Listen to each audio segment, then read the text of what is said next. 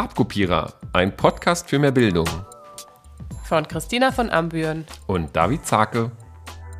In dieser Folge geht es um Sinn von Hausaufgaben, Elternabende, Erschöpfungsstolz und Handyverbote. Hallo und herzlich willkommen zu unserer neuen Folge vom Farbkopierer. Hallo. Wir freuen uns riesig, dass es jetzt wieder geklappt hat, dass wir zwei hier sitzen und was aufnehmen können. Wie ihr gemerkt habt, haben wir es nicht geschafft, äh, tatsächlich in den Osterferien und auch nicht im Mai uns vorher zu treffen. Deswegen haben wir uns jetzt auch überlegt. Wir sagen einfach, der Podcast kommt regelmäßig und dann kann jeder sehen, dass es regelmäßig ist, aber wir, monatlich schaffen wir vielleicht nicht immer.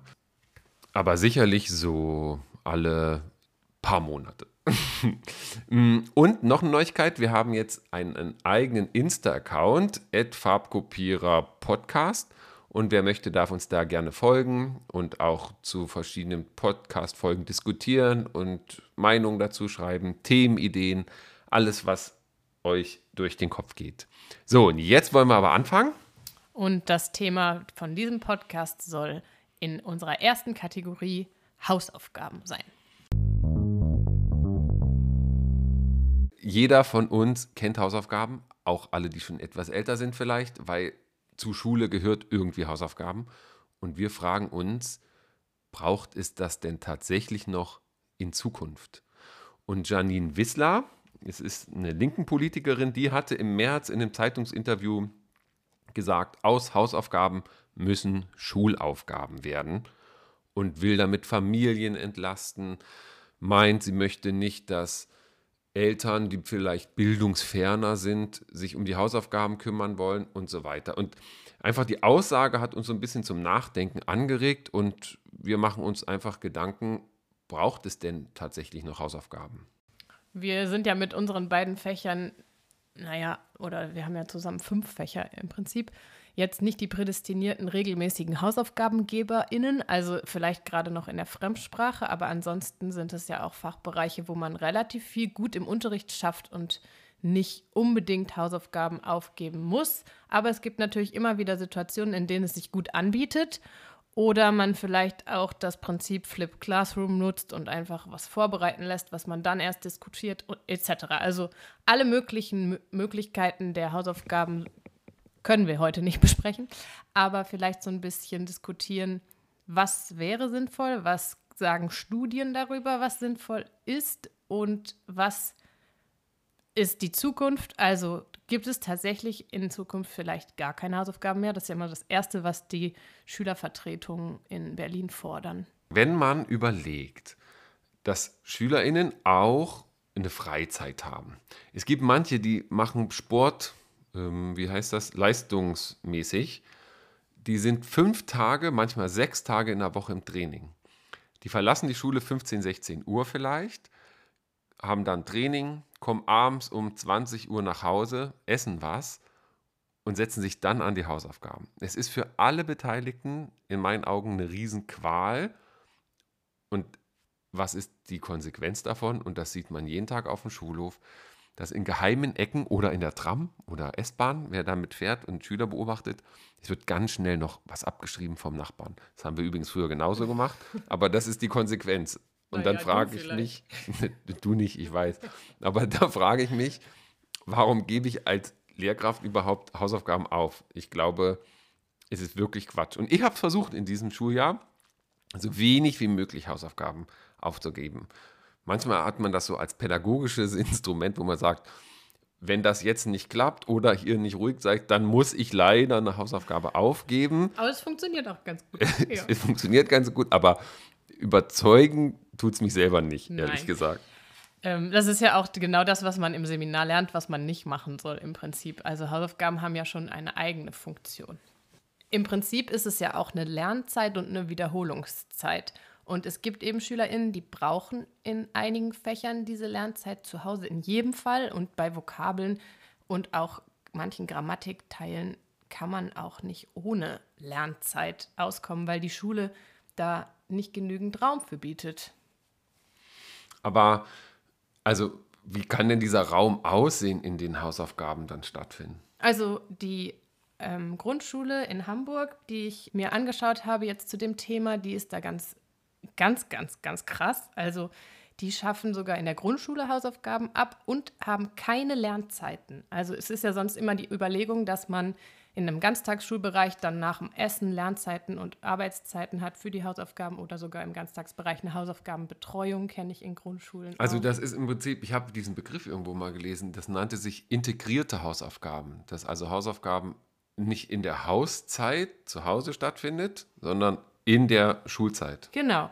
Aber diese Grundschule hat wirklich auch diese Zeiten abgeschafft, sondern es wird nur gelernt während der Unterrichtszeit und dann gibt es individuelle Förderstunden für die Kinder, die zum Beispiel im Lesen noch mehr Wiederholung brauchen und es gibt freiwillige Aufgaben, wenn Kinder motiviert sind, Matheaufgaben zu Hause zu machen, dann dürfen sie das machen, aber es wird eben der Druck aus der Familie genommen und was halt super ist, der Lerneffekt bei motivierenden freiwilligen Aufgaben ist auch wissenschaftlich gesehen deutlich höher, als wenn man eben gezwungen wird, irgendetwas zu lernen oder überfordert ist, zu viel Hausaufgaben hat in allen Fächern. Aber ich glaube, das ist auch so ein bisschen das Ziel, ne? vielleicht auch Wunschdenken, dass es sich, dass SchülerInnen sich freuen, Hausaufgaben zu machen. Natürlich, sie, ist es Juhu, ich freue mich, ich bin motiviert. Aber ich muss jetzt nochmal an jüngere Kinder denken. Also bei uns an der Schule, die sind ja schon am Gymnasium. ja, aber in der. Grundschule, da sollen doch die Kinder spielen, finde ich. Also wenn Auch das. und die Eltern, also mein Kind wird jetzt eingeschult.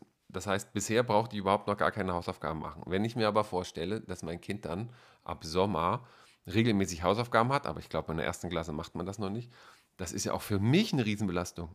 Und jetzt stell dir mal vor, Familien mit vielen Kindern, die haben dann ganz viele nervige Nachmittage und Abende und das ist niemandem geholfen, auch dem Familienfrieden nicht. Vokabeln abfragen bei fünf Kindern. Ja, vielleicht noch in einer Sprache, die ich nie selber gelernt habe. Wenn sich mein Kind für Latein entscheiden sollte später, kann ich jetzt nichts sagen, außer Ja. Carpe Diem. Irgendwann müssen sie auch dann selbstständiger werden und das ist ja auch immer das, was Hausaufgaben positiv als positiven Effekt haben sollen, dass man selbstständiger wird und Verantwortung übernimmt etc. Aber ich sage noch mal ein Zitat aus der Erziehungswissenschaft, weil mich das tatsächlich überrascht hat, dass die auch alle so skeptisch sind, weil das ja überall praktiziert wird. Und zwar an der TU Dresden hat man eine relativ große Studie gemacht dazu und da hieß es dann in der Auswertung, ob man die Mathehausaufgaben direkt nach der Schule, nachts unter der Bettdecke oder überhaupt nicht macht, hat keine Auswirkungen auf die Zeugnisnoten. Das ist natürlich krass formuliert. Also heißt das denn, dass es nachweisbar keinen Effekt gibt von Hausaufgaben? Lerneffekt, ja. Kein Lerneffekt. Also Hausaufgaben sind Beschäftigungstherapie. Naja, im Prinzip sagt das das aus, was ich mir bei manchen, bei manchen Kindern aber nicht vorstellen kann, das ist wahrscheinlich der Durchschnitt. Also ich glaube, im Durchschnitt kann man das feststellen. Das sind ja Studienergebnisse, sind ja oft sehr, werden ja sehr platt, wenn man eine große, eine große ähm, Stichprobe hat. Bei Einzelnen funktioniert es natürlich nicht. Also ich denke, dass, dass es bei Einzelnen natürlich auch Auswirkungen hat, je nachdem, wie das Fach gestaltet ist. Also wenn meine Hausaufgaben so gestaltet sind als Lehrkraft, dass man nur einen Lernfortschritt hat, wenn man sie regelmäßig macht und damit lernt, dann kann es ja nicht keine Auswirkungen auf die Zensur haben, schon allein deshalb, wenn der Lehrer halt auch eine schlechte Note gibt für nicht gemachte Hausaufgaben. Das ist eben die Frage, wie können Lehrkräfte in Zukunft Hausaufgaben gestalten, damit SchülerInnen daraus einen positiven Effekt für ihr Lernen und noch einen motivierenden Faktor haben. So, jetzt stellst du die Frage, wie können also Hausaufgaben sinnvoll sein? Ich denke an meine Fächer in Geografie, ob die Schüler nun zu Hause sich nochmal eine Buchseite durchlesen, in der dann irgendwas steht zum Regenwald oder das nicht machen. Ich sehe auch da keinen hohen Lerneffekt. Ich könnte mir vorstellen, dass das in Sprachen und Mathematik und so, so klassische Übungsfächer vielleicht sinnvoll ist. Ja, bei Mathe hat man festgestellt, dass tatsächlich wenige Aufgaben, also immer ein kurzes Lernen, sinnvoll ist, wenn der Lernstoff, also das klingt ja auch immer so blöd, aber wenn das Problem noch nicht ganz verstanden ist. Also wenn ich jeden Tag fünf Minuten Matheaufgaben mache und halt nicht 20 Päckchen und dann da eine Stunde sitze und es manchmal nicht verstanden habe, dann kann es auch gut sein. Aber, jetzt kommt wieder das mit der Motivation, die müssen auch für mich machbar sein. Im Prinzip eine Aufgabe für 32 SchülerInnen, die gleich ist als Hausaufgabe, kann schon nicht funktionieren. Also Differenzierung. Ja. Und ich finde, wichtiges Argument, wir Lehrer stehen ja häufig und LehrerInnen auch vor der Klasse und sehen so unser Fach. Aber dass die an dem Tag vielleicht schon in vier, fünf anderen Fächern auch eine Hausaufgabe aufbekommen haben, sorgt vielleicht auch dafür, dass die Motivation noch geringer ist. Ja. Und die SchülerInnen äußern das ja auch. Müssen wir denn jetzt unbedingt Hausaufgaben? Da haben wir schon so viele Ja. Hausaufgaben. In Baden-Württemberg beispielsweise ist es verboten, Hausaufgaben zum nächsten Tag aufzugeben, wenn Nachmittagsunterricht stattfindet. Ja, das, das ist schlau. Ja. Immerhin, so, so ein Tropfen auf dem heißen Stein. Ich will noch ein anderes Thema ansprechen. Bob Blume sagte es in, in einem Blog, nee, gar nicht, ich glaube bei Markus Lanz, als er da mal war, zu JetGPT, Hausaufgaben sind tot. Also das Thema JetGPT haben wir jetzt noch gar nicht so richtig beleuchtet, aber das revolutioniert ja das Thema Hausaufgaben komplett. Ich kann nicht mehr klassische Hausaufgaben aufgeben, wo ich sage, schreib bitte mal einen Text. Selbst meine schöne Idee im Politikunterricht, verfasse eine Rede und zu irgendeiner politischen Position, ergibt keinen Sinn mehr mit JetGPT. Also das kann man geben als Hausaufgabe und man kann dann auch mit JetGPT das vielleicht nutzen, aber man kann es, also die Man- Idee der Hausaufgaben ist irgendwie eine Man- andere. Ja, man muss halt wissen, dass man, wenn man ähm, motivierte SchülerInnen hat, die selber denken wollen, eine Hausaufgabe aufgibt, die vielleicht ein tolles Ergebnis hat, auch mit was, wo das Gehirn sich anstrengt. Aber man hat auch SchülerInnen, die sagen, naja, das kann mir auch die künstliche Intelligenz ausspucken und dann habe ich meine Hausaufgabe erledigt. Und wenn mir das sogar gefällt, was da steht, dann habe ich ja nicht mal was Schlechtes. Ich könnte aber sagen, äh, erstelle eine Rede mit JetGPT und analysiere diese Rede irgendwie. Also das, man muss Aufgaben da ein bisschen umdenken vielleicht, wenn man Hausaufgaben in der Form geben will. Aber für Sprachen irgendwelche Texte übersetzen, das müssen Schüler verstehen als Übung für sich selber, aber als Hausaufgabe, man braucht ja gar nicht mehr einen Banknachbarn. Man fragt JetGPT und fertig. Ja, ich habe es tatsächlich so gemacht. Also in Französisch durften sie das nutzen als Übersetzungshilfe und daraus einen Vortrag über ein Land, in dem man Französisch spricht und so weiter. Und sie mussten es als Quelle angeben, wenn sie es genutzt haben. Aber man hat sofort gemerkt, welche Sätze ChatGPT ausgespuckt hat. Und wenn die Schülerinnen dann selber da standen und das sagen mussten, konnten sie damit nicht umgehen. Einmal vielleicht wegen des Vokabulars, aber auch wegen der Formulierung. Und ganz oft nutzt ChatGPT ja einfach Webseiten, auf denen dann Informationen stehen. Also für solche SchülerInnen-Vorträge ist es wirklich eher eine Hilfestellung als ein 1 zu 1. Und ich bin mir zu 100% sicher, dass SprachenlehrerInnen das herausfinden, wenn das nicht Schüler formuliert. Also manchmal klingt es auch so. Und wenn Schüler dann vielleicht so eine Hausaufgabe vorlesen sollen und aber ihre eigenen Worte nicht aussprechen können, vielleicht in Ja. Sprache oder eine kurze Nachfrage, vielleicht hast du recht, dass man das mh, durchschauen kann. Aber ich finde, man muss es irgendwie auf dem Schirm haben. Also an alle SchülerInnen, die uns hier zuhören, nutzt gerne JetGPT für die Hausaufgaben und alle LehrerInnen, die uns hier zuhören, guckt mal, ob eure Schülerinnen vielleicht JetGPT genutzt haben für die Hausaufgaben. Ich glaube, es ist auch wichtig, dass man das einfach auf dem Schirm hat, dass es JetGPT gibt. Es ist ja mittlerweile schon ein, ein alter Hut, mittlerweile JetGPT. Hm, natürlich nicht, aber es verändert sehr viel und Hausaufgaben, ja, und deswegen, wenn Bob Lube sagt, Hausaufgaben sind tot, ist das vielleicht überspitzt, aber es ist ein ganzes Stück Wahrheit dran. Würdest, Aber, ja, aber ich würde sie nicht für ganz tot erklären, weil es gibt echt schöne Sachen, die man auch als Hausaufgaben machen kann. Zum Beispiel eine Erbse pflanzen und dann zu Hause protokollieren, wie sie wächst. Das, da kann dir auch kein. ChatGPT mehr helfen. Mega gut. Das gebe ich, gebe ich in meinem nächsten Unterricht als Hausaufgabe auf. Pflanze eine Sonnenblume und beobachte. Aber tatsächlich, ne, das ist so eine Aufgabe, die man, die kann keine künstliche Intelligenz und es ist was zum Beobachten, was zum Anfassen, nichts irgendwie kompliziertes und man kann es auch irgendwie dokumentieren und protokollieren. Sehr gut. Jetzt haben wir ganz ausführlich über Hausaufgaben gesprochen in unserer Kategorie Einstellungen und wir kommen jetzt zu unserer Kategorie Doppelseitig. Ich möchte dich an etwas erinnern, was am 8. Mai stattgefunden hat. Erinnerst du dich? Also, da war, ist ganz viel, ist ein historisches Datum. Tag der Befreiung. Nein, ich meine eher so, wo wir uns da getroffen haben.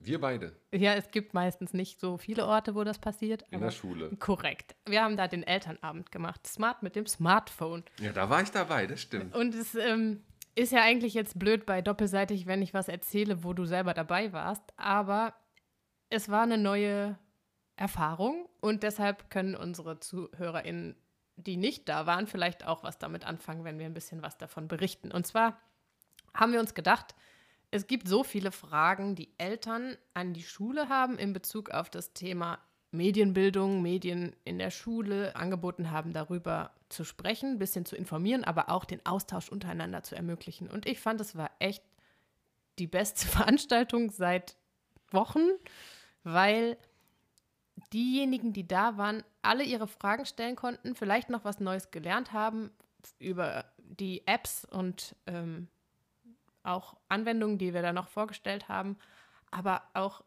zu lernen, wie Eltern zu Hause damit umgehen, ist für uns Lehrkräfte, glaube ich, ganz wichtig. Na, und was ich gut fand, dass das ja nicht Eltern einer Klassenstufe waren. Diese Elternabende sind ja auch wichtig, aber hier gab es Klassen übergreifend von fünf bis zehn oder bis neun, sagen wir mal, und fünf Klässler-Eltern konnten dann eben schon mal herausfinden, wie machen das eigentlich acht- und neunklässler-Eltern. Also da fand ganz viel Austausch statt und ganz viel Vorstellung, wie sieht man Themen. Da wurde hitzig debattiert und diskutiert, aber immer sehr gewinnbringend. Also ich habe das sehr gemocht, diese Atmosphäre an diesem Elternabend.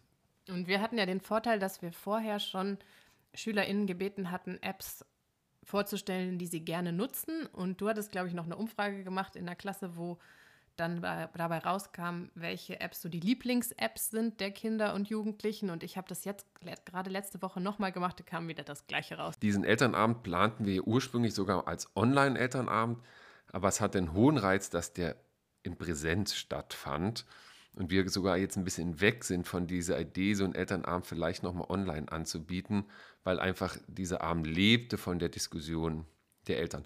Und jetzt kleiner Fun Fact am Rande, die Einladung zu dem Elternabend, also falls Sie da waren und sich gefreut haben über diese Einladung zum Elternabend, die haben wir mit JetGPT erstellt und da sind wir ganz stolz drauf, weil es klingt wirklich tatsächlich nach unserem Elternabend. Ja, also ich habe dir doch was geschickt und dann hast du fast das gleiche ChatGPT gefragt und es kam also vielleicht zwei Sätze Unterschied. Ja, auch der Titel Smart mit dem Smartphone stammt aus dem ChatGPT. Also, da habe ich einfach gesagt, immer bitte etwas kreativere Überschrift und dann kam Smart mit dem Smartphone und dann dieser Untertitel noch dazu. Dann sage ich dir jetzt, was ich mitgebracht habe und ich zeige dir mal eine Grafik. Jetzt haben wir natürlich das Problem im Podcast, dass das zu Hause keiner sehen kann. Aber deswegen musst du mal kurz schildern, was du auf dieser Grafik siehst. Hier geht es, ich sage nur mal die Überschrift, die Arbeitszeit der Lehrkräfte und so verteilt sich die Arbeitszeit der Lehrkräfte. Also die Aufgaben. Ganz oben mit 35,1 Prozent steht Unterricht. Dann unterrichtsnahe Lehrarbeit, Sternchen. Ah, Korrekturen, Unterrichtsvor- und Nachbereitung, Prüfungen sind dann nochmal 31,5 Prozent. Also das sind dann insgesamt ja, zwei Drittel. Ja, Sieht man über 60 Prozent. Und dann Kommunikation als dritter Punkt. Da steht Arbeitsgruppen, Sitzungen, Konferenzen, aber pädagogische Kommunikation ebenso. Das ist dann wahrscheinlich Elternarbeit oder E-Mails beantworten. Und dann Funktionen, sonstige Tätigkeiten, Fahrten und Veranstaltungen, das ist eher so bei 5 Prozent. Und Weiterbildung zum Beispiel nur 1,7. Was mich an dieser Studie so ein bisschen erschreckt ist, also die reine Unterrichtszeit 35 Prozent, das ist die Zeit, in der ich vor der Klasse tatsächlich Unterricht mache. Dann könnte man noch sagen, gut, unterrichtsnahe Tätigkeiten mit 31 Prozent sind, also Korrekturen gehören irgendwie dazu, Unterricht vor, Nachbereitung, Prüfung und so weiter. Aber auch das ist schon mal allein ein Drittel. Und der ganze andere Rest ist drumrum. E-Mail schreiben an Eltern, irgendwelche Veranstaltungen planen, drumrum planen. Hm, Weiterbildung, hier mit knapp 2% mit das wenigste, wo ich mir wünschte, das würde es noch viel mehr geben. Mich erschreckt das so ein bisschen, weil ich finde, dass die Arbeitszeit einer Lehrkraft ist vielleicht echt komisch verteilt. Ja, also eigentlich ist es ja doch schade, dass so viel mit Vor- und Nachbereitungen, Prüfungen, Korrekturen, also dass du genauso viel arbeitest in der Schule, wie dass du die Stunde vor- und nachbereitest. Ich stelle mir jetzt gerade so unterschiedliche Fachbereiche vor oder unterschiedliche Fächerkombinationen. Das kann ja nicht immer gleich sein. Ja, und ich glaube einfach, das hat auch ganz viel mit dem Arbeitszeitmodell zu tun, mit denen wir an den Schulen konfrontiert sind. Ne? So der Klassiker hier in Berlin ist an, am Gymnasium 26 Unterrichtsstunden ist eine volle Stelle und in anderen Bundesländern ist manchmal weicht das ab, an der Grundschule weicht es auch nochmal ab. Aber es wird zum Beispiel überhaupt gar nicht nach Fächern unterschieden. Das ist in Hamburg meines Wissens das einzige Modell in Deutschland, was da ein bisschen abweicht, die dann das sogenannte Hamburger Modell haben, wo die Arbeitszeit einfach auch nach, wird Mathe in der Grundschule oder in der 12., 13. Klasse unterrichtet und so weiter unterschieden wird. Also es findet kaum Differenzierung statt und das sorgt ganz oft für Frust bei Schulen und Lehrkräften. Und diese Studie zeigt auch, wir verlinken das alles in den Show Notes, die Studie zeigt auch, dass Lehrer im Schnitt so eine Wochenarbeitszeit von 50 Stunden haben. Ne? Das lässt sich aber auch schwer messen. Die Frage ist, wie kann man sowas richtig machen? Also in meinen Augen müsste man einfach wirklich die Ist-Arbeitszeit mal erfassen. Es gibt eh so ein Gerichtsurteil vom Europäischen Gerichtshof, der auch für LehrerInnen gilt, dass die Arbeitszeiterfassung auch elektronisch erfolgen soll. Bin ich gespannt, wie sich das in Schulen dann umsetzen lässt. Aber ich glaube, wenn man einfach von vornherein weiß, wie viele Stunden meiner Arbeit gehen für welche Tätigkeit und wie kann ich das individuell irgendwie anpassen und da irgendwie Spielraum drin lassen, wäre schon viel geholfen. Ja, ich glaube, das macht es dann vielleicht auch wieder attraktiver. Also wir haben ja gerade so das Problem überall, aber auch vor allem in Berlin, dass es so einen Lehrkräftemangel gibt. Und wenn man halt weiß, ähm, dass so viel immer on top kommt zu dem, was man sowieso schon leistet, das ist halt das, wo manche an ihre Grenzen kommen. Es gibt ja auch Dinge, die macht man extrem gerne und man entscheidet sich ja auch deshalb für diesen Beruf. Ähm, als Anf also am, am Anfang ist auch die Vor- und Nachbereitung von manchen Unterrichtseinheiten noch ultra intensiv und man fühlt sich extrem überfordert. Das lässt dann vielleicht nach, wenn man die Jahrgangsstufe dann schon ein, zwei Mal unterrichtet hat. Aber wenn man zum Beispiel eben sich weiterbildet und nicht immer alles gleich machen möchte, dann ähm, investiert man vielleicht auch gern ein bisschen mehr Zeit im Vorhinein und steht dann trotzdem lieber vor der Klasse, das ist ja dann ein Drittel der Zeit, als dass man nachher sitzt und die Vokabeltests korrigiert. Da wünsche ich mir so einen Chat-GPT, der einfach so Kreuzchen macht oder kommt, Häkchen. Kommt, und wenn wir das noch erfinden, den ersten Farbkopierer ChatGPT. Vielleicht mal einen ganzen Podcast, den ausschließlich ChatGPT macht. Oh, ich habe so viele Ideen. Überhaupt finde ich, haben wir heute gut Themen. Einmal für die Schüler und auch für Eltern. Und das war jetzt ein bisschen Lehrer, Lehrerthema. Wenn wir Lehrer über Arbeitszeit reden, da muss man ein bisschen aufpassen. Meine Freundin hat immer so einen schönen Begriff und nennt das Erschöpfungsstolz. Und Erschöpfungsstolz ist so ein schöner Begriff, der das zeigt, was wir LehrerInnen auch gern machen. Ne? Wir, wir klagen auch ganz viel. Da muss man aufpassen, dass man sich da nicht so reinsteigert. Aber natürlich ist es was dran. Das ist auch wissenschaftlich festgestellt in Studien, dass wir weit mehr als das normale Maß so ein bisschen auch arbeiten. Einfach weil es schlecht erfasst ist, die Zeit. Man kann es nicht so richtig messen, was zählt jetzt als Arbeitszeit und dass Lehrer in so einem Beruf ist, der nicht irgendwie mit ich gehe nach Hause und das war's ist, das ist uns auch allen irgendwie klar. Dann kommen wir jetzt noch zu unserer Kategorie Papierstau.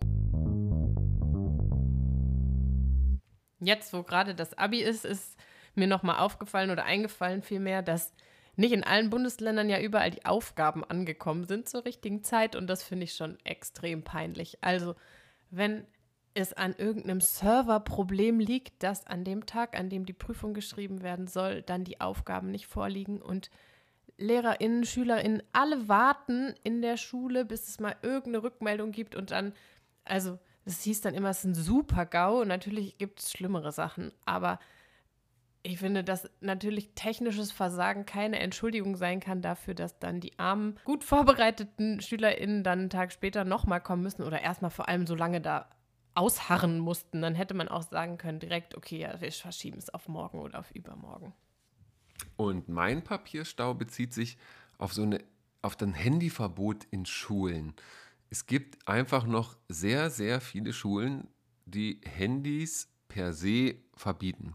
Und es mag viele Gründe dafür geben, dass die Handys nicht uneingeschränkt erlaubt sind. Da gehe ich voll mit. Aber sich zum Teil so auch einer Lebenswirklichkeit von Schülern zu entziehen, das ärgert mich so. Weißt du, wie wichtig Handys für mich sind und für, für Schüler? Das ist wie so, ein, wie so ein Körperteil und ich hoffe eigentlich immer nur so ein bisschen auf diese bisschen diese Wertschätzung davon. Das war der Papierstau. Und jetzt kommt noch mein Druckauftrag.